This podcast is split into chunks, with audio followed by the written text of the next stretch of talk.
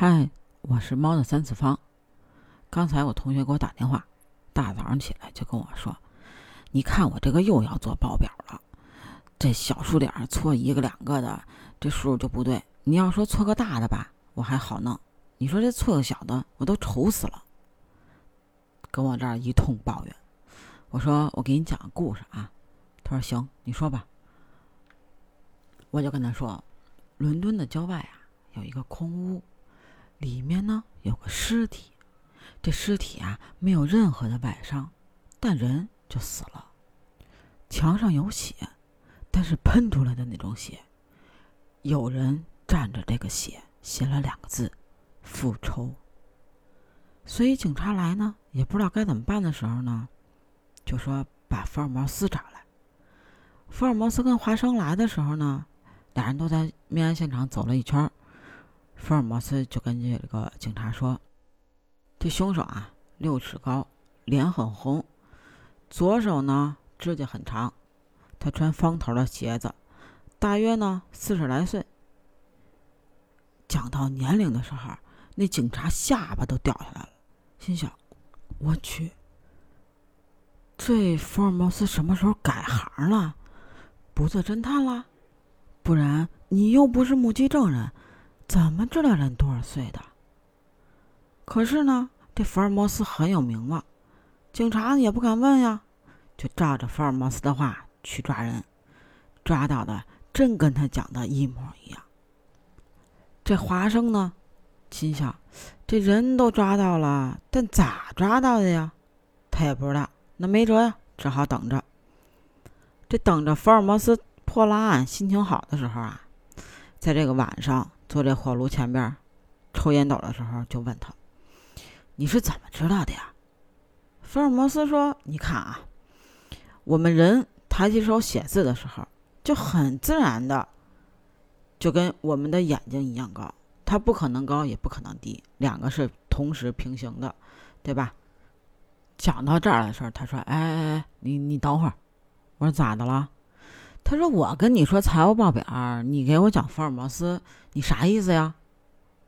我说：“你别着急呀，你听我说完了呀，说完我再跟你说为啥啊。”他说：“那行，那你先说好吧。”我说：“行，你听我说啊，我给你讲完故事，我再给你分析分析啊。”他说：“行行行，你说吧，你说吧。”我又接着给他讲：“那我量地，自离地六尺，那凶手就是六尺高。”这尸体上没有血，这墙上有血，那这血谁的？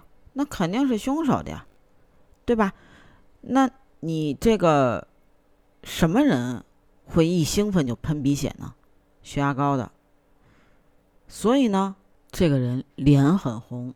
那左手写字和右手写字，他力道是不一样的。今天呢，这个一看就是个左手写字的人。尤其拿放大镜看到墙上有指甲划过的痕迹，那华生就问他呀，说：“你怎么知道这人四十多岁啊？”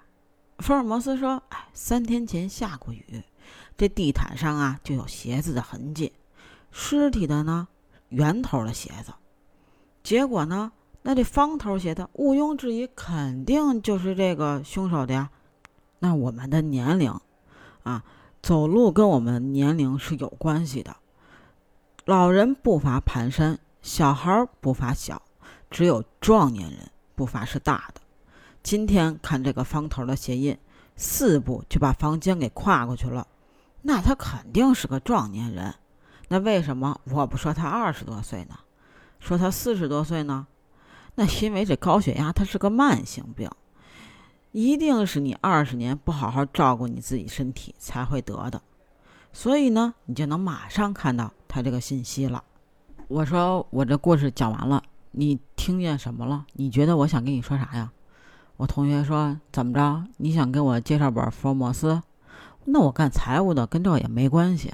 我说不不不，我不是想跟你说这个。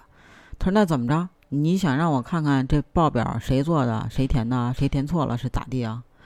我说：“哎呀，不是。”他说：“那你啥意思呀？到底？”我说：“我想跟你说的是，细节决定成败，你应该多看看这本书。”他说：“你去一边去吧，你啊，挂了。”给他气的，给我笑死了，你知道吧？过后怎么给他发微信都不给我回了，估计是气够呛。你有没有我这样的朋友？如果有，希望你跟我分享；如果没有，我可以当这样的朋友。怎么加我？哦，怎么能找着我？哦，从添加好友上搜索 “b g c a t 八幺八”，北京 cat 八幺八，北京小小啊，嗯，c a t 八幺八就能找到我啦。下期见喽！